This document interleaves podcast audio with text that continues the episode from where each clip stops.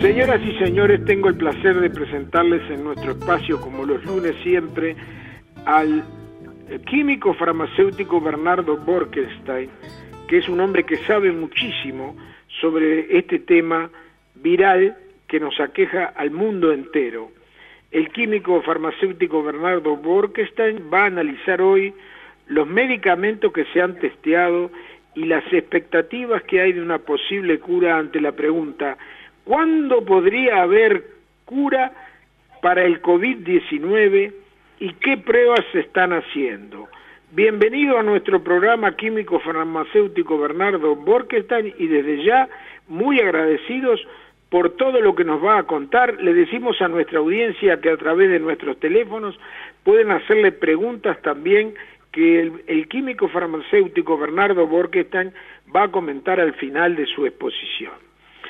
Bueno, eh, bienvenido al programa. ¿Cómo anda? Bien, bien, gracias, muy bien. Este, sin COVID todavía, así que no hay problema. Este, venimos sanos. Este, este, este virus nos tomó por sorpresa a todos. ¿El qué, perdón?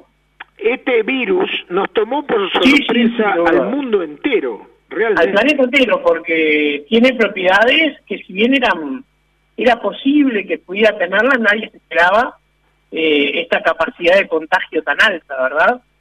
Este, porque en realidad eh, los datos más nuevos dan que la mortalidad de este virus, llaman la morbilidad, es muy baja. Es más baja de lo que se creía incluso. Pero contagia a tanta gente que los números fríos no porcentualizados son muy altos.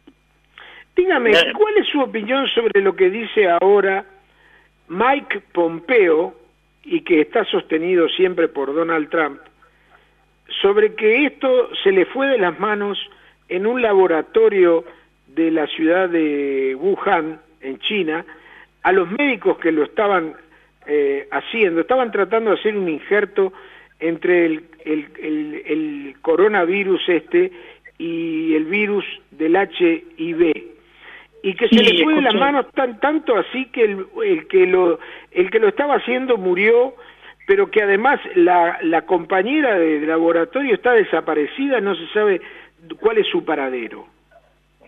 Bueno siendo China que esté desaparecida y no se sepa su paradero es lo fiable no ya, digamos, el Estado de Derecho y la justicia no es lo mismo que, que consideramos en Occidente. Sí. Pero este eh, no, no, no me parece que se pueda afirmar tan tan suelto el cuerpo que, que, eso sea así. Primero porque eh, siempre es alguien que vio, algún científico que hizo el estudio. Nunca están disponibles los estudios en sí que muestran lo que se llama división génica de, del virus.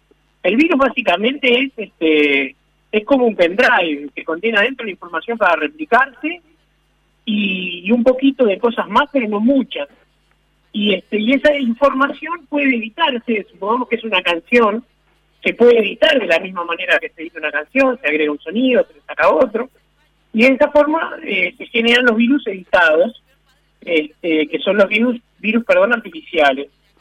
Y yo no he visto nada serio que, que fundamente eso. De hecho, la OMS, que se le acusa de ser demasiado pro-China, y bueno, eh, al menos habría que por lo menos este, tener en cuenta esa acusación sin, sin necesidad de alinearse con ella, ¿no?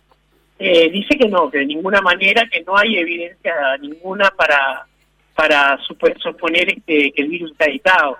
Eh, cuando hay edición queda una huella fácil de ver para los genetistas de, que ahí hubo algo que no es propio del virus.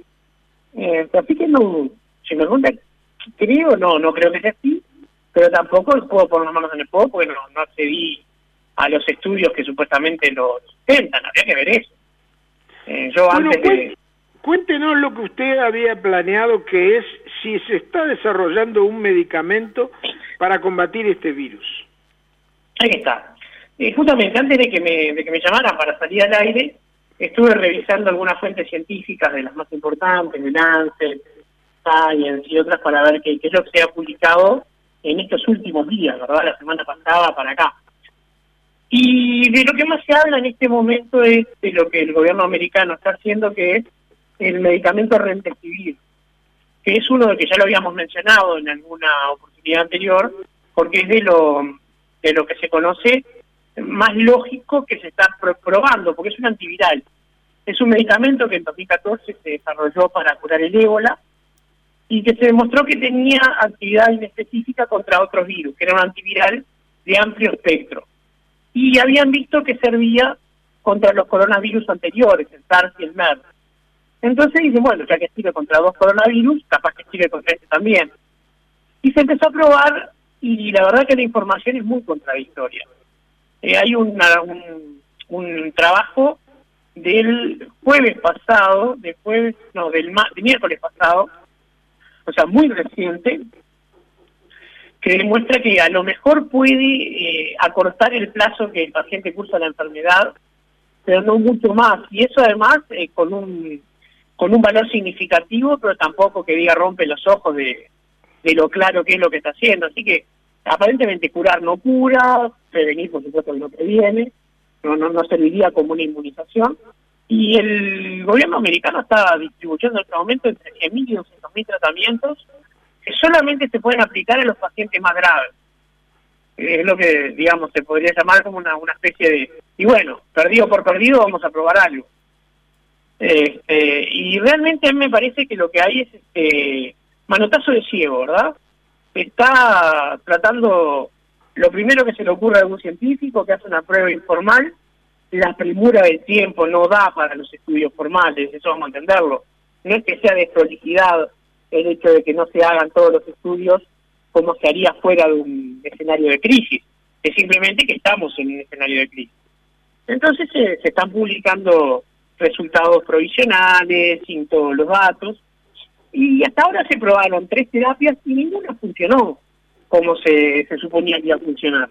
Primero se probó la hidroxicloroquina con la citromicina, no, no, no resultó gran cosa, no resultó terminante. Después se probó la ivermectina, que esta directamente no sirvió para nada. Eh, hay toda una, una farsa en internet, como hablábamos en el pasado, Dígame, ahí. Sí. ¿qué, ¿qué, es la prueba esta del interferón? ¿Qué es el interferón? Bueno, el interferón es una sustancia de, origen biotecnológico que actúa directamente a nivel de los genes, impidiendo que los genes puedan, este, puedan duplicarse. O sea, es como que estropea la capacidad de copiarse de la información genética. O sea, interferón porque interfiere. Y generalmente para muchos este, casos el, el interferón eh, se ha probado ser bueno para, algunos tipos de herpes o para algún tipo de enfermedad viral muy resiliente se encontraban tipos de interferón, porque no hay uno, hay varios interferones. Bien. Pero el que se ha tratado de, vender para el coronavirus, ni siquiera he visto estudios eh, importantes. ¿no? Este justamente viene de Venezuela y ningún laboratorio científico como que recogió el guante de, hacer las pruebas. Se ve que los resultados preliminares no, no eran nada buenos, porque la única información que, se accede prácticamente que es propaganda del gobierno venezolano, eh, que quiere vender ese interferón, pero no, los canales científicos no, no lo están considerando. Sí hay todo lo que son las redes sociales, ¿verdad? Que las redes sociales generalmente son eh, propagadores de los prejuicios de las personas más que de información. Y eso es un problema porque eh, la gente más activa difunde más sus ideas y lo que se difunde no siempre es la verdad ni, siempre es justo. Entonces yo por eso trato de, bueno, por supuesto que no, para mis columnas no, no utilizo información de las redes sociales, pero trato de ir directo a las fuentes científicas para ver qué es lo que se está trabajando en serio porque las fuentes técnicas y profesionales, o sea, el segundo, el tercer escalafón, que digamos nosotros los químicos y los médicos, viene mucho después de que se probaron muchas cosas a nivel científico. Hoy en día los médicos están trabajando en una situación que está heroica en el sentido que están utilizando medicamentos para tratar ciertos síntomas que tiene el COVID-19, pero lo mejor que tenemos hasta el día de hoy como, como profilaxis es evitar el contagio. O sea, hoy en día lo, lo, único seguro es tratar de no contagiarse. Porque si uno llega a ser incluso de las pocas personas jóvenes que, que le da el COVID en una forma grave, eh, la perspectiva todavía es peor. Hay que tratar de, evitar que la gente llegue a los respiradores, porque ahí la perspectiva de, sobrevida es menor. Es menor que en otros COVID, que en otros este, coronavirus, ¿no? Es tremendo El porcentaje que llega a esa situación es un porcentaje bajo, de los que llegan a esa situación, la esperanza de vida es bastante mala. Entonces, Ahora, la realidad es... Sí. Lo peor es que ya va a llegar el frío y esto se va a complicar. Se va a complicar porque va a empezar a aparecer el resfrío, la gripe común, los coronavirus comunes. O sea, todos tuvimos en algún momento un resfrío fuerte que estaba provocado por un coronavirus, porque cuando nosotros hasta el 2019 teníamos un cuadro respiratorio con fiebre, con estornudos, con mucosidad, etcétera, etcétera, no nos hacía un estudio viral para ver si era un rinovirus, un coronavirus o un virus influenza. Nos trataban como si fuera gripe y, bueno, total, el, tratamiento siempre era lo mismo. Antitermonalgésicos, muchos líquidos, calor y de ser necesario algún jarabe. Y nada, y nada más que eso. No, era un tratamiento sintomático de, del tema y sobre todo el paciente en cama o, o, recluido y, y cuidándose siempre iría. No, no había un antiviral específico para dar en esos casos. Entonces no se estudiaba cuál era el virus. Pero en este caso se van a sumar, porque la gripe está ahí, porque el rinovirus está ahí, porque es inevitable, no, no, no es que nos volvimos inmunes a todo lo otro. Y bueno, y va a pasar que las complicaciones de esos cuadros van a requerir, este, va a haber algún caso de neumonía, algún neumococo, algún EPOC complicado, como todos los años, ¿verdad? Y, y, bueno, y eso van a entrar a competir en el espacio de los EPI con los casos de COVID-19, todavía complicado por las necesidades que hay que tener de, la, de las prevenciones para evitar los contagios del personal de la salud, eso este, genera un, un estrés extra al personal de la salud, y bueno, y, habrá que convivir con eso, sí, en un mes y medio ya estaremos lidiando con un escenario distinto, y en cuatro o cinco meses con otro. Usted escribe en una columna de Montevideo Portal, es una columna semanal. Y a raíz de lo que usted ha escrito, ¿es verdad que usted ha tenido ataques y amenazas tremendas en, redes y correos electrónicos? Sí, sí, por los este, los sicarios del MMS, cuando tuvimos la columna del MMS. ¿Qué es el este, MMS? amenazado. Es una amenaza ridícula, vamos a entenderlo, ¿no? Amenaza ridícula, gente ridícula. ¿Qué es el MMS? Que no da la cara, que no pone un nombre pero este, sí, este, muy agresiva. Porque dígame qué es el MMS. Es lo que habíamos hablado la semana pasada, el clorito de sodio, lo que llamaba mineral, solución mineral mágica, que supuestamente lo cura todo. Este, ellos dicen que cura el cáncer, el ébola, por supuesto el coronavirus, eh, la diabetes, eh, cualquier cosa, y llegan a decir que cura el autismo, que entre otras cosas no es una enfermedad y este y supuestamente todos conocen a una madre cuyo hijo se curó, pero nadie puede dar el nombre de esa madre, nadie dice, se llama así, eh, su señal estándar de una entrevista. Ese nombre jamás apareció. Y por porque no existe, ¿no? Porque no ser una enfermedad no se puede curar con, con una solución de nada. Este, y, y realmente se, se trata de, una especie de, de personas muy agresivas que, que tienen como una religión a un falso Dios que es un casquito con, una botita, ¿no? Es algo realmente increíble, ¿no? Bernardo, este, ¿cómo estás? ¿Todo bien? No, volviendo un poquito al tema que estábamos tratando, eh, ¿qué es lo que están realizando en eh, la Universidad de Oxford completamente, este, concretamente? Viste que hay, novedades de que, bueno, de que este, están intentando una vacuna. Exactamente, ¿qué nos puedes decir? una vacuna, sí tema de las vacunas es donde yo tengo más esperanzas de que vayamos a tener noticias. No a corto plazo, no este año, el año que viene, pero hay por lo menos cinco o seis lugares que están eh, en, momentos muy prometedores de los estudios clínicos con respecto a las vacunas. Ya hay varios que están eh, preparando los estudios clínicos en humanos, ya lo están haciendo. Y hay muchísimos más que están en todos los estadios de, del proceso entero que lleva a validar una vacuna, ¿verdad? Y en particular la de Oxford, la de Israel y alguna más que estaban desarrollando, que eran de mucha menor relevancia que estas dos, eh, probablemente el año que viene estén estén ya disponibles para, por lo menos para el hemisferio del norte, y si tenemos suerte y se escala rápidamente, van a estar para nuestra temporada de invierno el año que viene, ya disponibles también para el hemisferio sur. O sea, para vacunar eh, más o menos en esta época del año que viene. Es muy corto el tiempo para llegar a esta época, pero si, si logran apurar los tiempos, capaz que, tengamos noticias. La vacuna es, dado lo, lo, mal que están resultando los, los medicamentos que están probando, la mejor de nuestras esperanzas. lograr una vacuna que el problema que tenemos es que hay un, parámetro que no se puede apurar, que es el, eh, la forma de saber si la vacuna va a desarrollar inmunidad a un plazo largo. Porque uno puede acelerar los estudios que son in vitro, porque uno pone una temperatura más alta y sabe que puede hacer un complicado cálculo matemático y saber que si uno pone a 40 grados a temperaturas normales se puede multiplicar, uno por tres el tiempo de vida útil entonces yo acorto a la tercera parte y estudio la vida útil.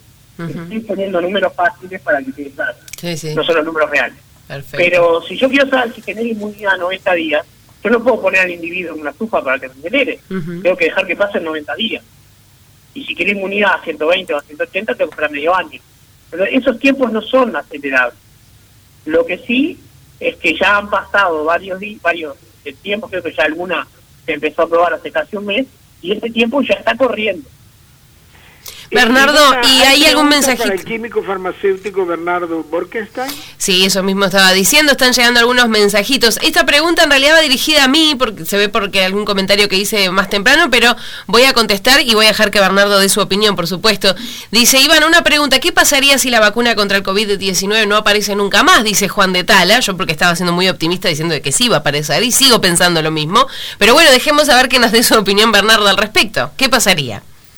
Bueno, dado que es un virus que tiene una bajísima letalidad, no es un virus que se pueda cargar a la población mundial, eh, pero va a infectar a un montón de personas, mientras no aparezca ni una vacuna ni un medicamento, y lentamente toda la población se va a ir haciendo más inmune a este virus. Vamos a generar defensas, aunque no sean defensas totales, y va a bajar la capacidad de contagio. Lo que es seguro es que es un virus artificial, va a desaparecer muy rápidamente. Este virus puede pervivir solo si es un virus natural. Bien. Los virus artificiales suelen tener este medio medio menguada su capacidad de sobrevivir mucho tiempo. La American Health Society aprobó el uso de la cloroquina, entonces dice el descubrimiento del doctor Didier no era tan disparate, pregunta este oyente por acá. Sí, pero que esté aprobada quiere decir que la van a usar y acá se está usando, de hecho. Este, el problema es que, los resultados no son los que se esperaban. Este, porque entre otras cosas apareció una cosa que era muy característica de este coronavirus, que son las complicaciones hematológicas, hacernos en la sangre. Mm. Entonces, eh, eh, los pacientes que están en, en, el caso grave de COVID-19 tienen que ser anticoagulados hasta cierto punto. Entonces, no no funcionaba como se esperaba que funcionara, que era simplemente con una neumonía. Claro. O sea, no, es solo una neumonía y por supuesto que no es una gripecinia, como el ¿no? la gripecinia. ¿Tiene información si existen virus que ayudan al cuerpo en alguna función como la digestión? Pregunta Gerardo. Sí, hay virus que están en interacción con el cuerpo y forman parte sobre todo de la microbiota intestinal y también están por encima del tratamiento del tiempo. Los virus no son los más colaboradores más bien las bacterias. Las bacterias sí, las bacterias sí pueden, pueden colaborar más, perfecto. Sí, no, no, no, estas son imprescindibles. Bacterias eh, saludables que no podemos morir. Que las necesitamos, sí. Porque perdemos mucho nuestra capacidad de absorber nutrientes. Perfecto. Entonces, sí, sí, más bien las bacterias más que los virus. Claro. Aunque sea de laboratorio, dice este oyente, ¿puede un país hacer un virus en su contra? Dice, sabiendo que es a nivel mundial, pregunta Miguel Ángel de Colonia Nicolich. A ver, eh, lo que pasa es que nosotros solemos pensar como uruguayos que somos más bien buenitos, eh, más que nada por, por chicos que, que por buenos en sí. Eh, un país que tiene claramente una agenda de dominar el mundo como China y que tiene 1.500 millones de personas, sacrificar a 50, 60 mil siendo un gobierno poco democrático como es que tiene, y puede ser una pérdida aceptable. Para mí es un crimen contra la humanidad pero para un gobierno totalitario sacrificar vidas humanas no es un problema. O sea que como poder puede, que sea ético, moral o que esté bien, de ninguna manera. pero digamos, eh, las capacidades técnicas están. Y algunos gobiernos tienen el suficiente desprecio por la vida y la dignidad humana como para querer hacerlo en persecución de un objetivo político, por ejemplo. Se ha hecho, no con virus, pero se ha hecho. Acá otro oyente dice, si fuera tan contagioso ya estaría todo Montevideo contagiado, porque en los buses es el primer lugar de contagio, dice. Sí, pero tenemos que entender que no, es verdad, este, deberíamos tener una tasa más alta y probablemente eh, haya mucho más contagiados de lo que parece. No nos olvidemos que se hacen pocos test. En un buen día se han hecho 700 test. En Montevideo tiene 1.900.000 personas. El problema es que Uruguay es un país con poca gente y muy desparramada. Aún Montevideo no es una sociedad muy, este, como muy este, a mucha gente como puede ser Tokio o Nueva York. Entonces, lo que no tenemos es un sistema eh, súper masivo de transporte como podría ser un metro. Eh, en un metro circula diariamente muchísima más gente en todos los ómnibus de Montevideo. Entonces ahí es donde, eh, que además este, los sistemas de metro son tan eficientes que se utilizan por parte de ricos, pobres, todos por igual, porque en algunas ciudades grandes sobre todo, llevar un auto al centro puede llegar a ser impensable o un engorro. Entonces gente que, que, perfectamente puede ir en auto opta por el metro porque es más cómodo.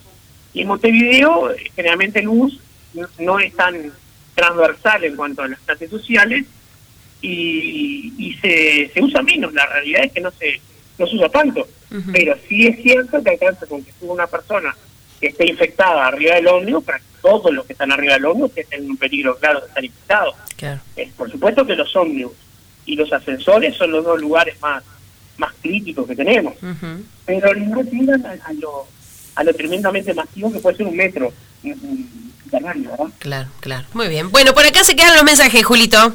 Bueno, y yo tengo que despedir y saludar y agradecer al químico farmacéutico Bernardo Borkenstein por toda esta sabiduría que nos vuelca en sus intervenciones de los días lunes y que dedicamos a combatir el COVID-19 que nos ataca a todos. Muchas gracias, Bernardo Borkenstein nuestro químico de cabecera. Bueno, hasta pronto, nos veremos. Chao, chao. Hasta luego.